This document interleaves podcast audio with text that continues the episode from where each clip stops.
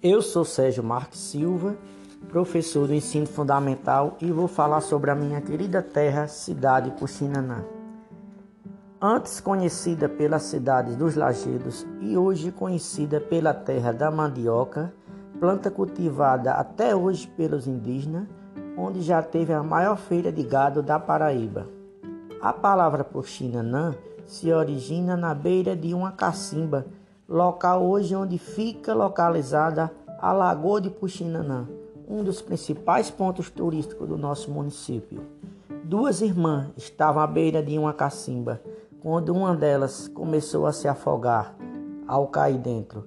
A de dentro dizia para que estava fora: Puxa, Nanã! E assim se deu o nome Puxinanã, que até hoje a gente chama por esse nobre nome. Puxinanã é a segunda cidade de, mais próxima de Campina Grande, depois de Lagoa Seca. Está situada a 120 quilômetros da capital. Tem uma população de 13 mil habitantes, 741 pessoas no censo de 2020. Essa terra ela é muito festiva e muito receptiva. Obrigado, minha gente. Vamos conhecer Puxinanã.